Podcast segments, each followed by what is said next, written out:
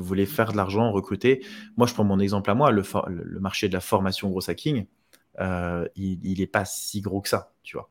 Aujourd'hui, je le vois, euh, je pense que je ne sais pas quelle part de marché j'arrive à prendre euh, par an, mais, je sais qu'il doit représenter 500 000, 1 million de CA par an maximum, tu vois, sur les formations gros hacking. Après, si tu vas dans un marché et que tu essaies de l'ouvrir un petit peu, tu passes du gros hacking au marché entrepreneurial, Là, c'est une forme d'information, enfin un truc encore plus volumineux. Et donc, du coup, si je veux scaler un petit peu euh, mon marché, l'augmenter en tout cas en volume, euh, ce sera d'augmenter finalement, euh, enfin de, faire une communication autour du, de l'entrepreneuriat et puis vraiment du gros hacking, tu vois. de la même, même manière. si tu en fais toujours, toi, derrière, en fait. Ouais, c'est ça, ça peut être du gros hacking, mais le secret, tu vois, des entrepreneurs à succès, euh, pour réussir leur boîte et passer de 0 à 10 millions, bah voilà, c'est du marketing, c'est une formation entrepreneuriale, mais tu apprends du gros hacking. Donc ça, c'est le truc important à savoir, c'est qu'en fait, euh, oui, moi, je suis bien positionné dans, le gros hacking, mais à côté de ça, mon marché est quand même assez petit. Moi, ça me suffit aujourd'hui parce que je suis tout seul. Euh, mais une boîte de 10-15 personnes, et d'ailleurs tu le vois, hein, la majorité des, des, organismes de formation gros hacking ont des toutes petites équipes, elles sont 10, 15 maximum, tu vois. Donc euh, ça prouve bien que le marché est minuscule. Quand vous allez sur une boîte euh, qui a 50, 100 salariés en moins de deux ans, vous dites, OK, le marché est quand même beaucoup plus intéressant. Du coup, vous pouvez euh, aller les attaquer. dans le gros hacking, en fait, un truc vraiment pour juste revenir sur ce, métier-là et pour que les gens se soient clairs dans leur tête, le, gros hacking, fondamentalement, c'est c'est des tests permanents, une suite de tests permanents euh, qui te permettent euh, d'améliorer le parcours d'achat client et d'augmenter ton chiffre d'affaires sans avoir besoin de dépenser d'argent. Dans l'idée, c'est ça.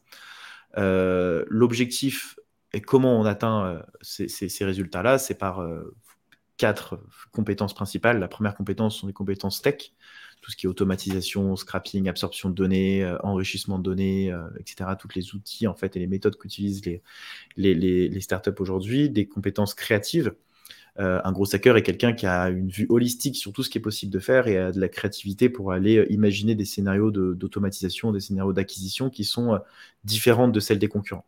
Une, une, compétence sur la data aussi, capable de pouvoir traquer ses utilisateurs, déclencher des actions, tu vois, faire des trucs, des trucs, des trucs très ciblés. Et enfin, une partie sur la neuromarketing, c'est-à-dire de comprendre comment fonctionne le cerveau humain, comment est-ce que tu vends en ligne. Donc, c'est tout ce qui concerne le copywriting, euh, les, les, les, euh, les, euh, les, pages de vente, les landing pages, comment est-ce que tu utilises les bons mots, etc. Donc, tu vois, sur ce panel de compétences-là, fondamentalement, c'est un métier d'entrepreneur à la base. Tu vois. quand mmh. tu dis tu vas générer de la croissance pour pouvoir atteindre X milliers d'euros sans avoir besoin de dépenser d'argent, une boîte fondamentalement comme de 100 ou 1000 personnes, en soi, s'ils veulent le faire, c'est très bien pour eux parce qu'ils vont pouvoir euh, atteindre des, atteindre des résultats beaucoup plus importants, mais ils ont déjà leur process, ils ont déjà leur truc, donc c'est plus difficile pour eux de changer. Un gros hacker, ça va tout casser en fait sur son passage, ça va tester énormément de choses. Donc du coup, ce que je veux dire par là, c'est que le gros hacking dans un premier temps, c'est ça. L'objectif du gros hacking, c'est ça. Mais tu n'atteins pas ces résultats uniquement en faisant ces techniques-là. L'objectif de ça, c'est d'expérimenter le maximum de choses pour comprendre ton marché, pour trouver les techniques qui fonctionnent, pour trouver les canaux d'acquisition qui fonctionnent, pour se manger des murs, pour échouer et comprendre les choses, même dans tes bases de données, même dans ce que tu fais actuellement, qui fonctionnent et qui ne fonctionnent pas. C'est de l'apprentissage, ni plus ni moins. Mais l'autre facette du gros hacking, et que moi je pense qui est fondamentale et que les gens oublient très souvent, c'est qu'en fait, tu as toute la dimension aussi marché-produit, tu vois. Euh, et c'est ce qu'on dit aujourd'hui, tu vois, tu as le product market fit dont on parle tout le temps, tu as le Chanel euh, model fit aussi, enfin, tu as, plein de modèles différents à avoir en tête pour pouvoir, euh, pour pouvoir te lancer dans un business. Et, et, et, ça, typiquement, moi, comment je suis prêt avec mes formations, je savais très bien que même si je faisais tous les hacks du monde et que je montrais tout ce que je savais faire aux gens, je savais très bien que les gens n'achèteront pas ma formation si je faisais comme la concurrence, tu vois. Donc au début, tu es obligé de copier un petit peu ce qu'ils font pour pouvoir commencer à générer un petit peu d'argent. Dès que tu as généré un petit peu d'argent, moi, c'est ça a été ma technique, c'est de rajouter des choses dans ta formation ou dans ton produit qui vont faire la différence, tu vois. Euh, et que finalement, quand euh, qui ton prospect... Unique. Exactement, ou qui te rendent unique, surtout qu'en fait, ton prospect, quand il t'appellera, il, il, il, fera l'étude benchmark de toutes les, toutes les formations grosses, il dira, ah, en fait, c'est toi que j'ai choisi, tu vois. Euh, parce qu'il y a ça, parce qu'il y a ça, parce qu'il y a ça, et dans l'autre, il n'y a pas. Tu vois, dans les autres concurrents, il n'y a pas.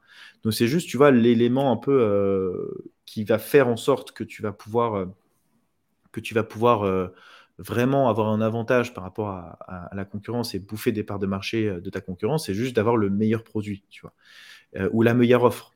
Moi, je parle souvent d'offres irrésistibles.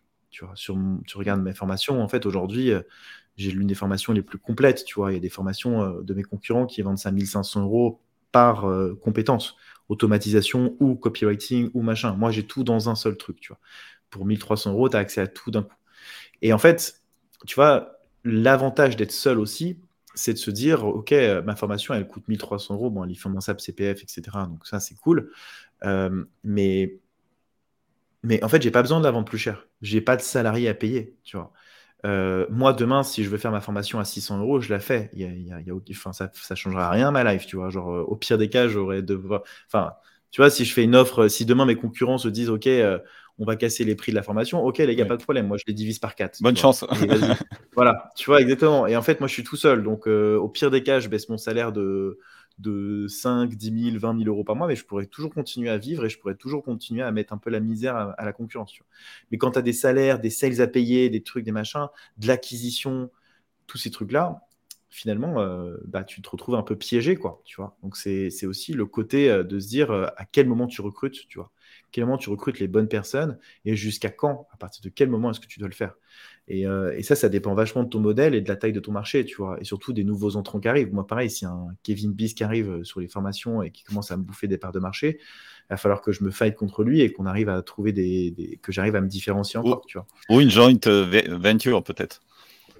Un partenariat. peut-être, je sais pas. Mais, forces.